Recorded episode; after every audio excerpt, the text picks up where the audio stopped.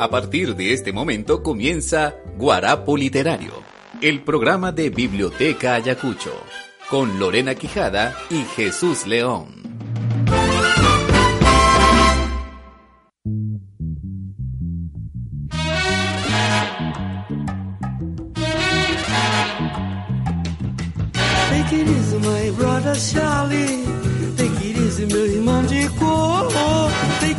My brother Charlie. It easy, meu irmão de cor.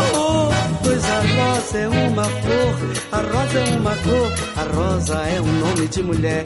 Rosa é a flor da simpatia, a flor escolhida no dia do primeiro encontro do nosso dia com a vida querida, com a vida mais garrida. It easy, Charlie. Take it easy, my brother Charlie. Take it easy, meu irmão de cor. Take it easy, my brother Charlie.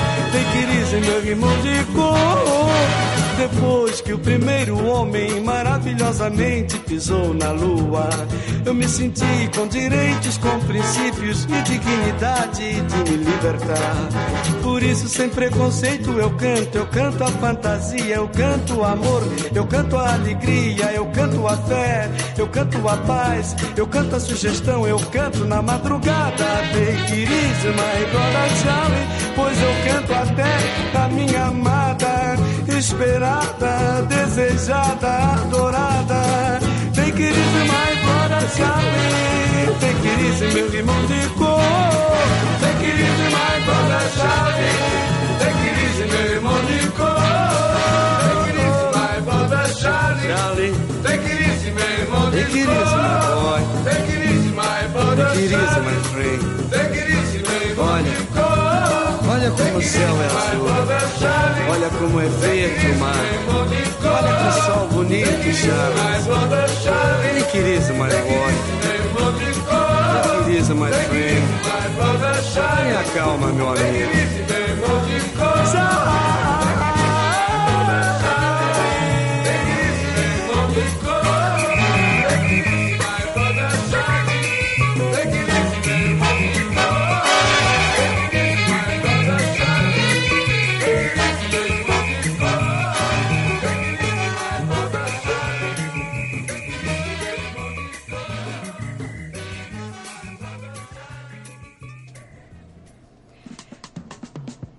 Muy buenas tardes, queridos oyentes. Feliz miércoles 14 de junio del 2017. Buenas tardes Lorena, buenas tardes a todos nuestros radioescuchas en nuestro programa Guarapo Literario. Volvimos con nuestro guarapo más cargado y en nuevo horario. Así es, Jesús. Estaremos igual los miércoles, pero ahora de 1 a 2 de la tarde. Y como siempre venimos con letras, libros y algo, y algo más. Guarapo Literario, un programa de Biblioteca Ayacucho. Y nuestro lema de cada programa, mientras algunos leen para dormir, nosotros leemos para despertarnos. Estamos aquí para presentarles lo mejor de la literatura latinoamericana y del, Cari- del Caribe. Quien me acompaña en los micrófonos el día de hoy, Lorena Quijada. y Jesús León. Y juntos hacemos este programa para todos aquellos amantes de la buena literatura e historia, acompañado de un buen guarapo cargado de letras. Eh, invitamos también a todos aquellos que deseen interactuar con nosotros que lo hagan a través de nuestras redes en Twitter e Instagram como arroba biblioyacucho y en Facebook como Biblioteca Yacucho. Y lo hagan además con la etiqueta numeral Guarapo Literario. Y para aquellos que también deseen escucharnos por la web, pueden hacerlo a través de la dirección www.albaciudad.org. Alba Ciudad, que nos presta sus espacios y nos presta su señal para llegar miércoles a miércoles hasta todos ustedes. Entonces, muchísimas gracias a la Asamblea de Trabajadores y Trabajadoras de Alba Ciudad, quienes nos brindan la oportunidad de salir al aire. En la producción del programa, Fariela Porras, en los controles técnicos, Alexander Rodríguez. Y cuando es la una y cinco minutos, vamos a un tema musical.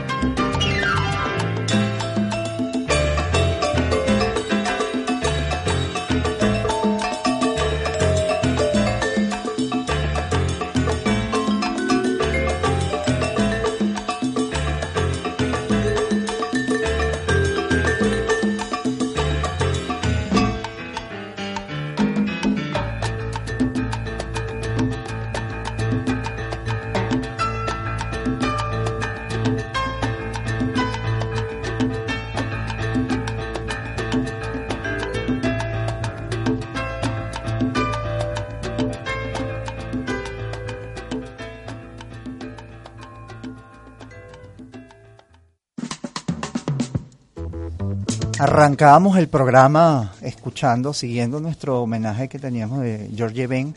Escuchábamos Take It Easy, My Brother Charles. Y ahorita escuchábamos al, New Swing Sextet con Revolucionando. Pero ya es hora de nuestro Noti Ayacucho de hoy. Noti Ayacucho, nuestra info institucional.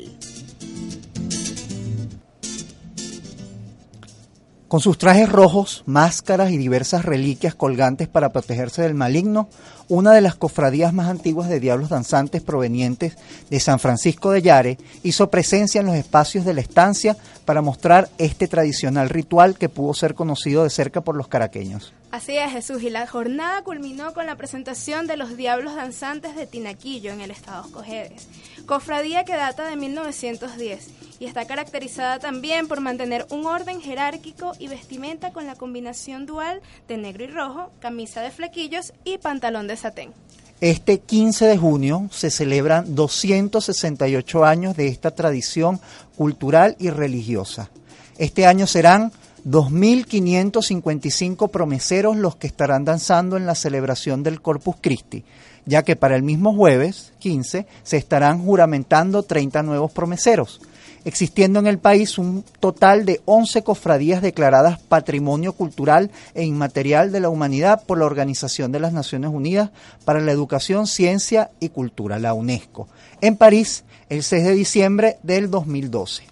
Y bueno, esta semana estuvieron de aniversario tres autores de Biblioteca Ayacucho. Eh, José Antonio Ramos Sucre, de quien se conmemoraron este viernes 127 años de su natalicio y 87 de su fallecimiento este 13 de junio. Sí, también eh, tenemos un otro cumpleañero que es Leopoldo Lugones, autor del Payador y una antología de poesía y prosa en la colección clásica. Y eh, también estamos celebrando eh, eh, eh, ya va, nace el 3 de julio de 1874, 143 años del nacimiento. Y bueno, también tenemos por último, pero no menos importante para nada, este, que un día como hoy nació Jorge Luis Borges en el año 1899 y de quien Ayacucho tiene el título 118 de la colección clásica Ficciones, El Alep y El Informe de Brody. Y bueno, y aunque no es autor Ayacucho todavía, hoy también está cumpliendo año el Ernesto Che Guevara que escuchamos un micro antes del programa aquí en Alba, y bueno, está también de cumpleaños. Y bueno, y cuando Vamos ahora con nuestra frase marca libros de esta semana. Frase marca libro. Así lo pensaron, así lo dijeron. No renegamos propiamente la herencia española, renegamos la herencia feudal. José Carlos Mariategui. Sí, esa es la, la frase de, de nuestra efemería hoy, José Carlos Mariategui. Y bueno, llegó el momento de un tema musical y al regreso continuamos con nuestro guarapo por Alba Ciudad 96.3 FM.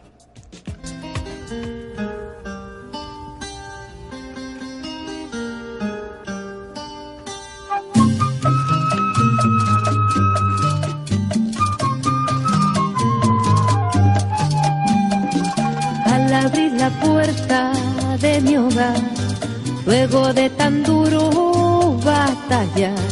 en medio del humo y el trajín, veo a mi gente seguir. Así va diciendo el poblador de una choza en Villa El Salvador. Y aunque su salario no da más, no da un solo paso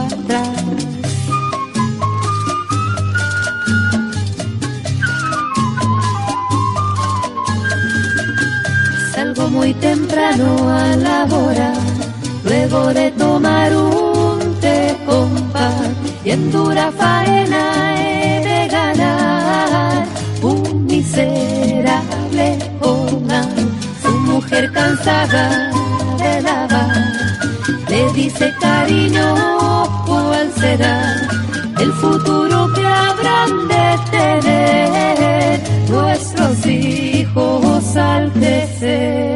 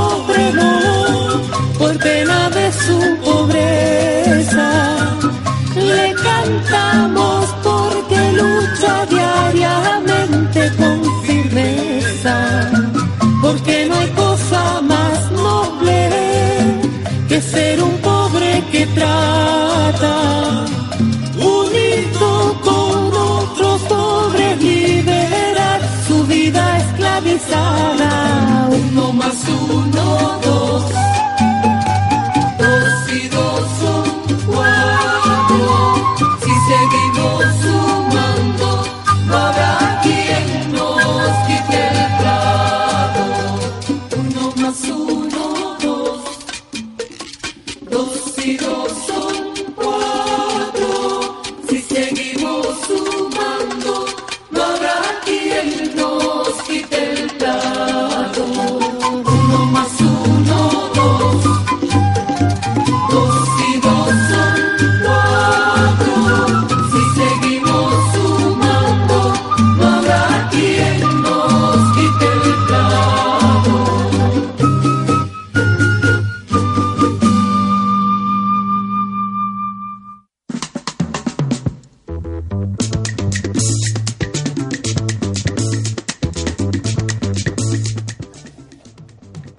Escuchábamos al grupo Tiempo Nuevo con una versión de, una canción que es de, Alberto El Kiri Escobar de Perú, este, que se llama La Guajira del Pobre. Creo que es muy acorde a nuestra efeméride de hoy.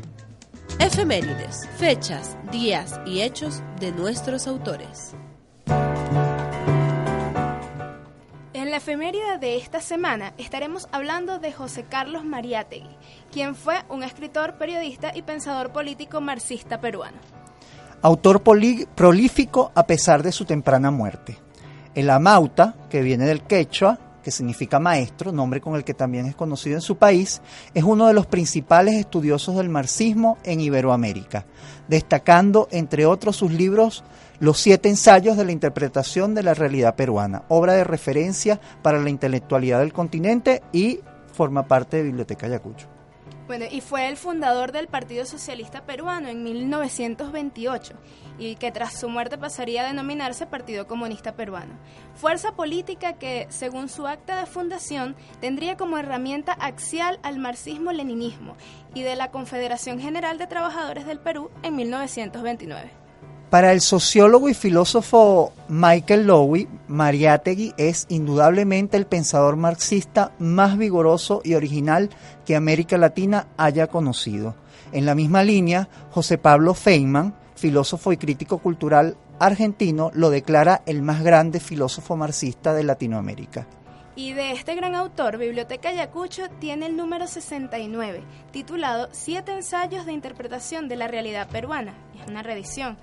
Y en la colección La expresión americana tenemos el número 33, Literatura y Estética. Sí, literatura y estética, que es de nuestra colección Claves de América, que es un- nuestra colección pequeña, nuestra colección de bolsillo, este, y reúne una serie de ensayos que, que él le dedica justamente al, al título, a literatura y a la estética. Este, quizás lo que llama la, poderosamente la atención del pensamiento de Mariátegui, de la obra de Mariátegui, es que eh, como buen hijo de su tiempo a él no se le escapaba nada.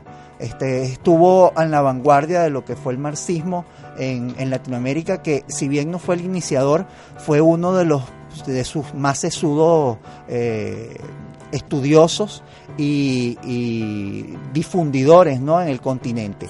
Pero que además, a través de su, de su obra, él no dejó de ver nada. Él habló de las vanguardias, habló de gente tan dispar como, como por ejemplo, de José Manuel Eguren, que, que un poeta peruano, habló del, del psicoanálisis, habló de cualquier cantidad de cosas que, que quizás eh, a simple vista no comulgan con, con toda esa con toda esa corriente del pensamiento, pero que este, si uno lee un poquito más profundo, está completamente tratando de dar esa cosmovisión al, al quehacer latinoamericano. Sí, y además es sumamente importante señalar que Mariátegui siempre estuvo eh, muy ligado a la izquierda, no solamente latinoamericana, sino también europea. Él vio mucho el problema del Partido Socialista Italiano este, cuando se desintegró y pasó a formar parte del Partido Comunista, formó, formó el Partido Comunista, mejor dicho. Este, y bueno, y él fue sumamente crítico en todos los aspectos, bueno, como tú estabas bien diciendo, Jesús, este, habló de feminismo, eh, de indigenismo, eh, de las vanguardias, este, fue muy crítico con el marxismo, sobre todo él dijo que eh, el triunfo del fascismo se debía sobre todo a esta desintegración y a esta falta de acuerdo que había dentro de, la izquierda, ¿no? Y bueno, también lo vemos con su amplia labor, eh, no solamente literaria al escribir libros, me refiero, sino también en la fundación de la creación de sus revistas, la fundación de su de, la Confederación General de Trabajadores, de la que hablábamos, del Partido eh, Socialista Peruano, todas estas cosas que, bueno, forman parte de, eh, del imaginario tal vez este, y, de, y de las luchas sociales que él realizó a través de la palabra. Este, y bueno, su revista también llamada Labor, una, una revista comunista muy enfocada en, también en la crítica este, de, la, de, de la política y de la sociedad en la que vivimos vivía en ese momento y que bueno, que ahora podemos ver a través de sus ensayos y podemos echar un poco la vista atrás para ver este esta amplia labor que realizó María. Sí, Mariátegui, el, el marxismo de Mariátegui es particular porque él decía que, que y bueno, y quizás por eso también en, en su momento y inmediatamente después de su muerte eh, siempre se le vio con recelo que es que porque él no no era dogmático.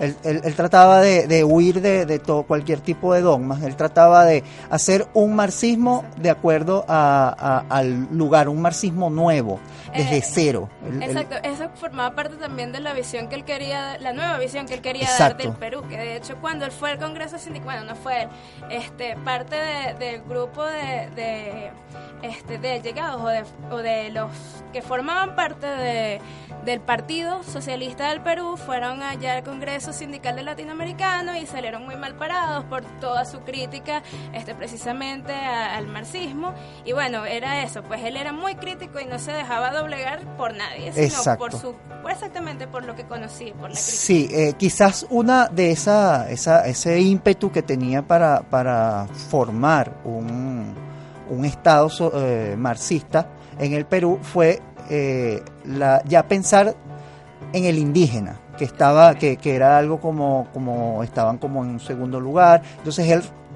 estuvo en las luchas reivindicativas del indígena en el Perú y bueno, ya Mauta, ya la escogencia del nombre que después heredaría él como, como, como apodo, como mote, este, ya está marcando su, su, su idea y este también tú hablabas del feminismo. Hay un, Sí. un, un libro que nosotros tenemos que son justamente Las Mujeres de Amauta, que recoge textos de mujeres que publicaron en, en la revista, que sin esa, sin esa sensibilidad de Mariátegui, este, nunca hubieran podido expresar sus, sus, sus pensamientos, ¿no? Bueno, de hecho él tiene este un pequeñísimo ensayo que se llama Las reivindicaciones feministas. Este, no sé si, si tal vez tenga que ver un poco con que él se crió en un, o sea, en un hogar de, propiamente Sí, con su mamá y sus mujeres porque su papá este, los abandonó. Además que él sufrió un accidente y esto yo creo que despertó un poco la sensibilidad y la, y la conexión un poco este que tenía Mariátegui con con este con todas estas luchas. Este él en este pequeño ensayo él habla mucho de todos los tipos de feminismo es muy corto muy breve pero muy conciso. Este y él habla de la importancia este de que el feminismo también un poco ligado al marxismo este vele no solamente por las reivindicaciones de un grupo, sino de todos. Y eso equivale Exacto. también al grupo, a las luchas indigenistas, a las luchas feministas y, bueno, a las luchas de clases sociales tan importantes este, en ese tiempo y en el actual. Sí, este, decíamos que Mariátegui eh, murió joven y que también estuvo enfermo toda su vida. Murió a los 35 años. Y O sea, tuvieron que apuntarle una pierna incluso. Exactamente, Entonces, fue, fue como esa enfermedad que, que, que tuvo joven, este, tuvo siempre, lo aquejó hasta su muerte 35 años después, pero igual nos deja una vastísima obra, a pesar de que nada más tuvo 10 años. Este, y también es una, una muestra de lo que es el, la autodidactia, que, que él era, él empezó en, a escribir siendo casi que un paje de, de- de linotipista, llevando cajones. Y bueno, queridos oyentes, llegó la hora de ir al corte, recargamos nuestro guarapo y los dejamos con buena música al regreso con más de nuestro programa por aquí por Alba Ciudad 96.3 FM. Más guarapo literario al regreso.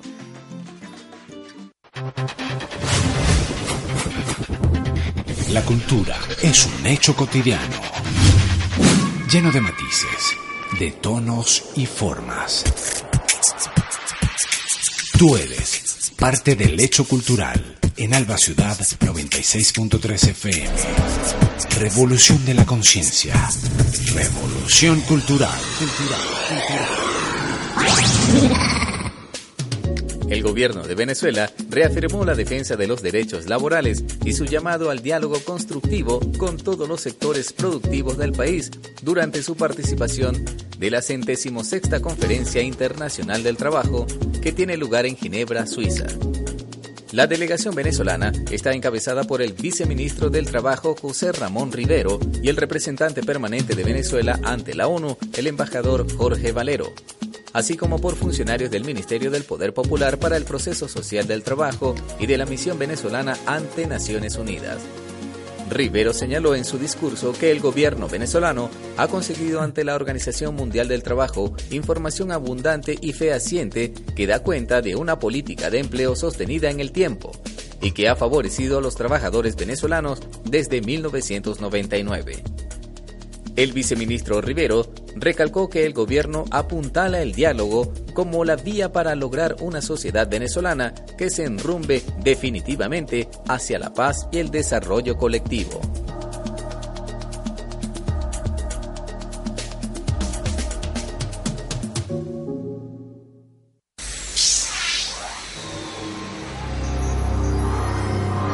En Alba Ciudad 96.3 FM nos estamos renovando para potenciar toda nuestra programación.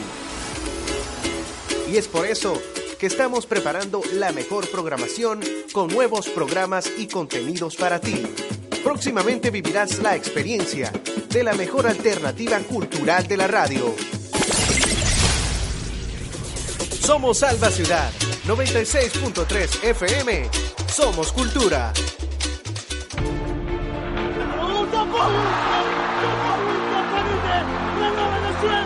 Venezuela la final de la Copa del Mundo.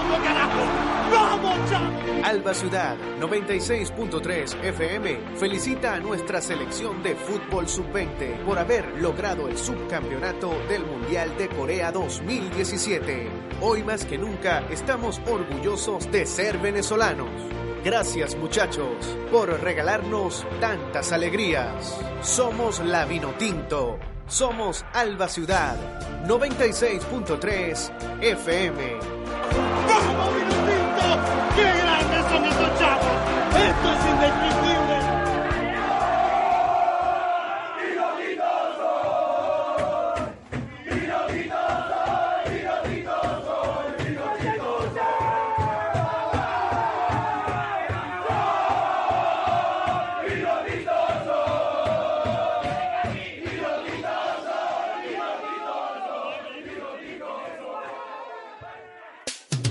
El gobierno de Venezuela reafirmó la defensa de los derechos laborales y su llamado al diálogo constructivo con todos los sectores productivos del país durante su participación de la centésimo sexta Conferencia Internacional del Trabajo que tiene lugar en Ginebra, Suiza. La delegación venezolana está encabezada por el viceministro del Trabajo José Ramón Rivero y el representante permanente de Venezuela ante la ONU, el embajador Jorge Valero, así como por funcionarios del Ministerio del Poder Popular para el Proceso Social del Trabajo y de la Misión Venezolana ante Naciones Unidas.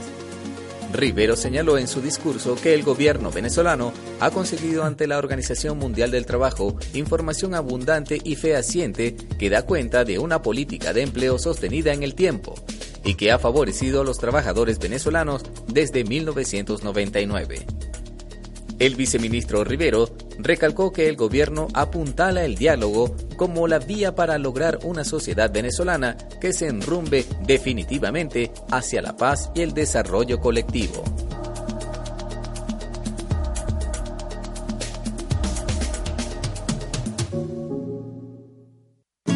Ya volvimos para que no se enfríe ese guarapo.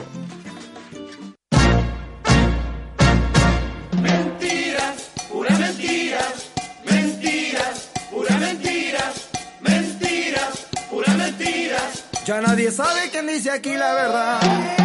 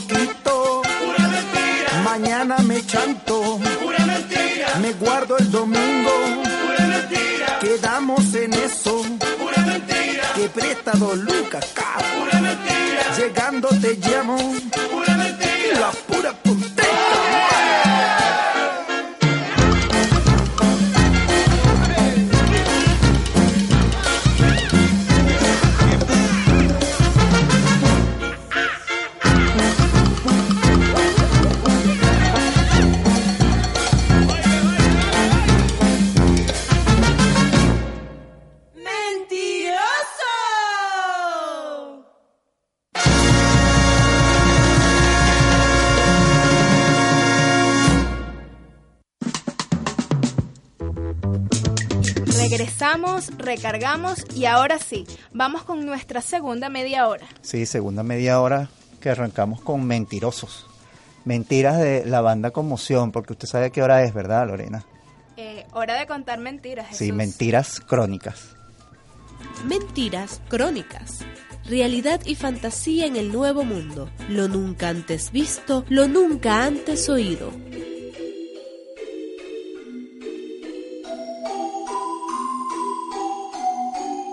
Los indios de los alrededores de Chiloé se llaman choños Aunque viven en un clima muy frío y entre montañas, están totalmente desnudos. Solo se cubren con una piel cortada en cuadrado sin ninguna otra hechura. Más adentro hay otra tribu de indios gigantes que llaman cacahues, como son amigos de los choños, a veces vienen con ellos hasta las viviendas de los españoles de Chiloé. Don Pedro Molina, que había sido gobernador de esta isla, y algunos otros testigos oculares de la región, me dijeron que estos indios tenían aproximadamente cuatro varas de altura, es decir, cerca de nueve a diez pies, son los que llaman patagones. Habitan en la costa oriental de la tierra desierta, de quienes dieron noticias antiguas relaciones y que más tarde fueron considerados fabulosos, porque en el estrecho de Magallanes se han visto indios de una estatura no superior a la de otros. Estos hombres, aunque más grandes, son más sensibles al frío que los otros, pues los pequeños solo tienen como vestimenta una simple piel sobre los hombros. Lo que acabo de contar basado en el testimonio de gente digna de la confianza está tan de acuerdo con lo que leemos en las relaciones de los viajeros más famosos que, en mi opinión, se puede creer sin ligereza que en esta parte de América hay una nación de hombres de un tamaño mucho mayor que el nuestro. Las precisiones del tiempo y lugar, y todas las circunstancias que acompañan lo que de ellos se narra, parece conceder un rasgo de veracidad suficiente como para vencer la prevención natural que inspiran.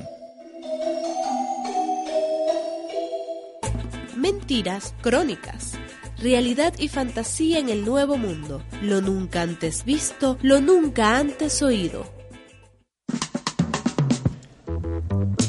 Bueno, ese fue nuestro Mentiras Crónicas. Hablábamos de, los Patagones, que esto está en, el número 23 de nuestra colección Claves de América, este, Crónica de los Patagones.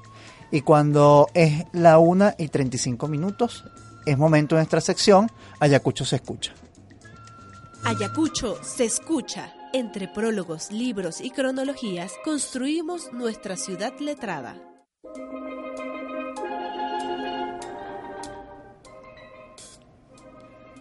Hoy estaremos hablando de la imagen gráfica de Biblioteca Ayacucho, estampada por el argentino Juan Fresán, quien realizó un diseño que se ha hecho reconocible en el mundo. Ilustraciones tomadas de artistas latinoamericanos, fondo negro y uso de orla blanca distinguen la colección clásica diseñada por Fresán.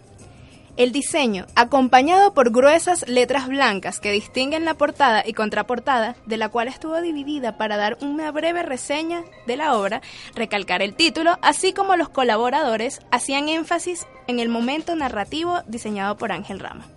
La tipografía fuerte y el color negro de la clásica forman parte de un compendio de características que se usaban en la época, además de lograr una distinción inmediata entre una multitud editorial. Resalta en el lomo también enmarcado por la gruesa orla blanca el logo original, una A dentro de una B que a su vez están en un pequeño cuadro blanco, que asemeja el perfil de un lector o bien un libro encima de otro, que hoy en día corresponden a las nuevas ediciones, en donde el diseño fue refrescado por Pedro Mancilla para lograr una imagen más cercana a los nuevos lenguajes gráficos. Finalmente, todo está en el ojo del lector que mira. Sí, este vamos a un corte musical y ya volvemos con nuestro guarapo.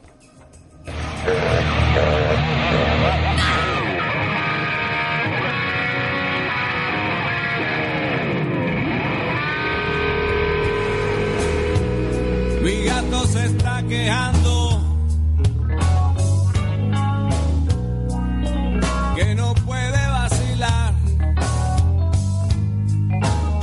Si donde quiera que se mete, su gata lo va a buscar. De noche brilla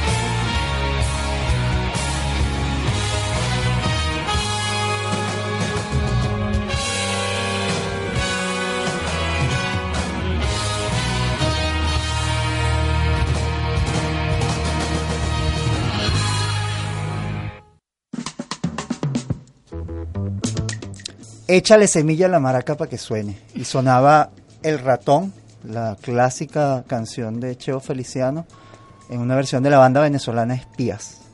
Sí, es Jesús. Y bueno, para aquellos oyentes que nos preguntan dónde pueden escuchar o ver nuestras recomendaciones, las pueden conseguir en nuestro canal de YouTube y en Facebook con el nombre de Biblioteca Ayacucho. De igual manera, a través de nuestra cuenta en Twitter, arroba Biblioyacucho, publicamos el link para que accedan directamente.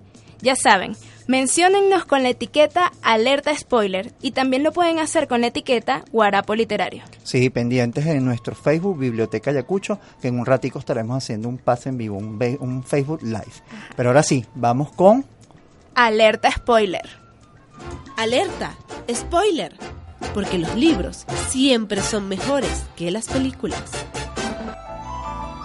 Biblioteca Ayacucho presenta Una vida y una obra breve e intensa.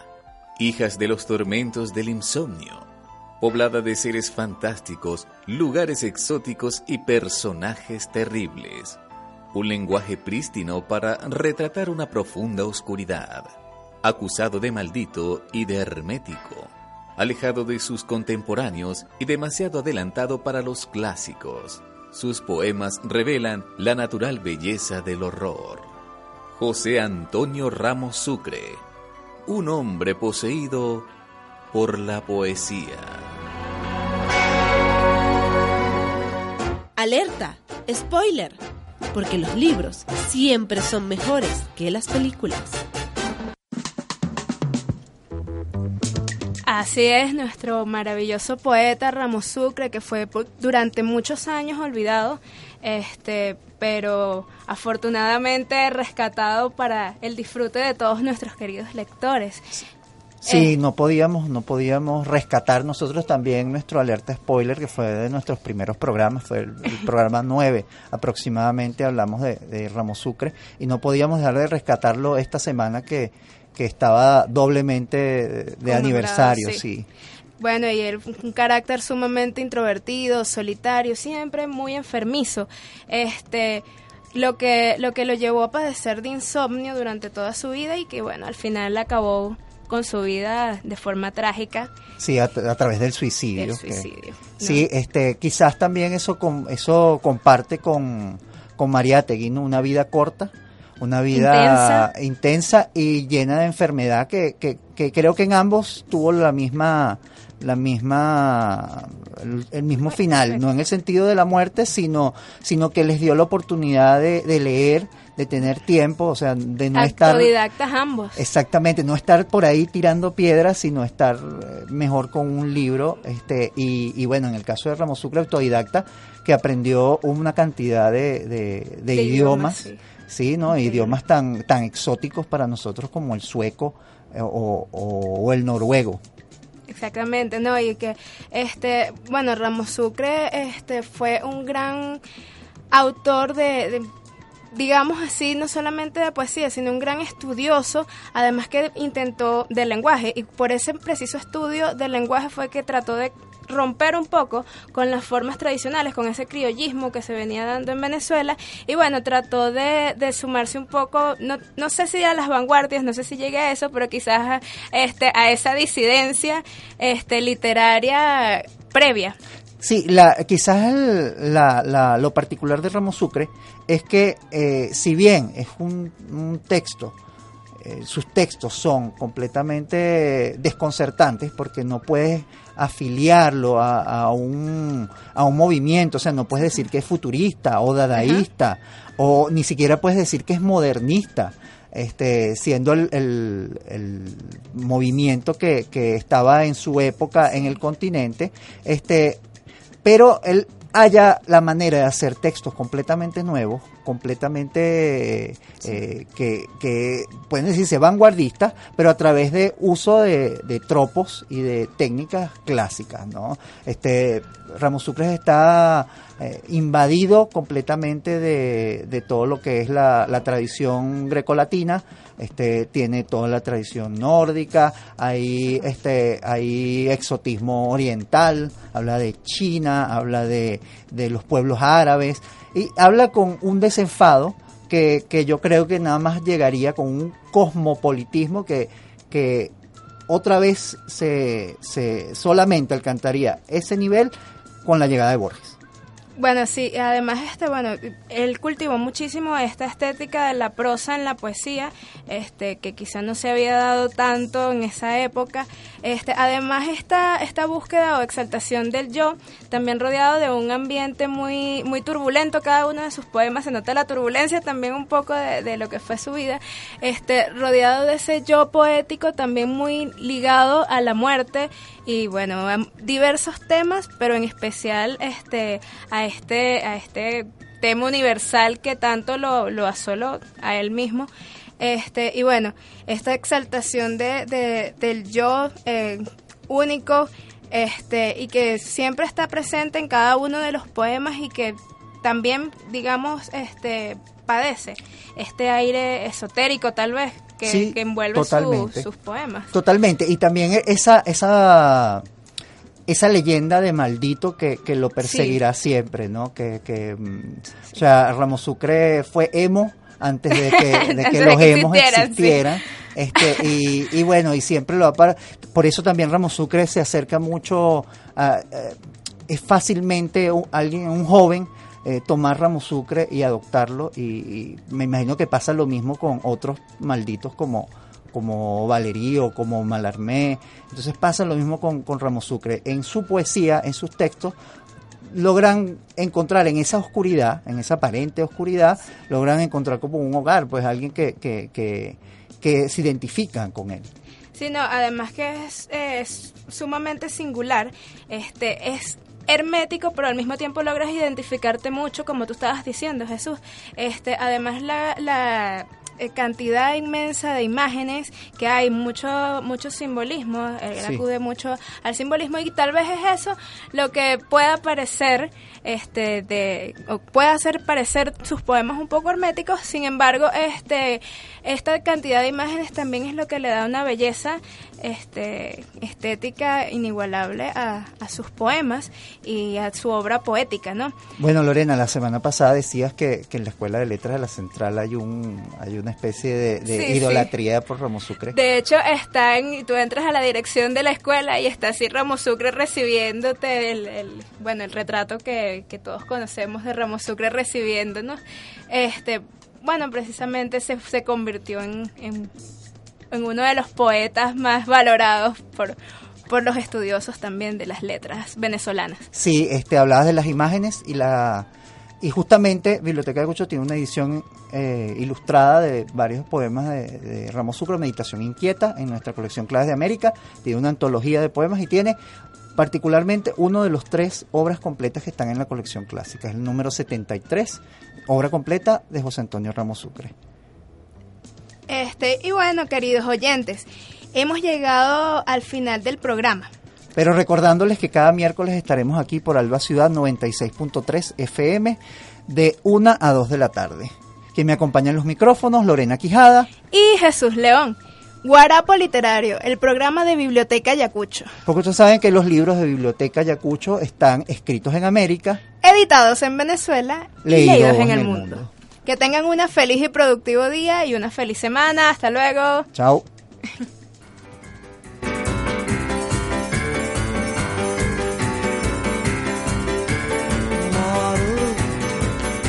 País tropical, abençoado por Deus e bonito por natureza. Mas que beleza!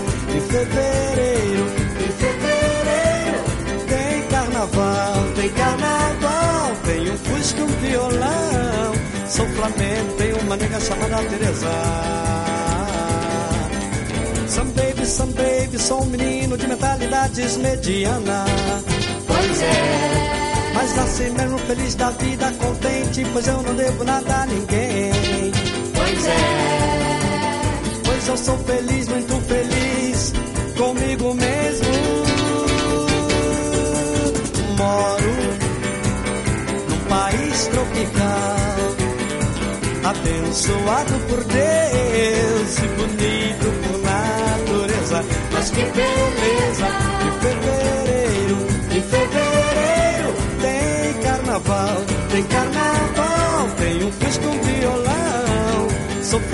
Tem uma nega chamada Teresa.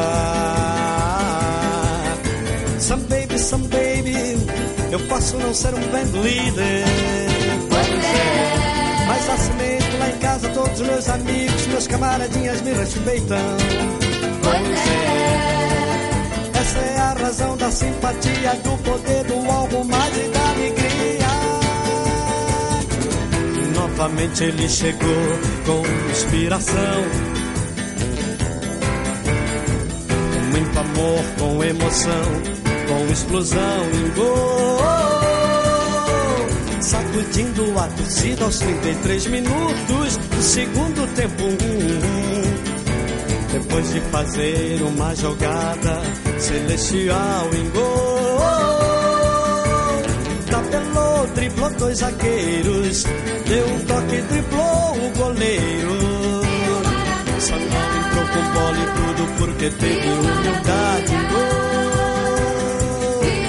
Foi um gol de classe onde ele mostrou sua malícia e sua raça.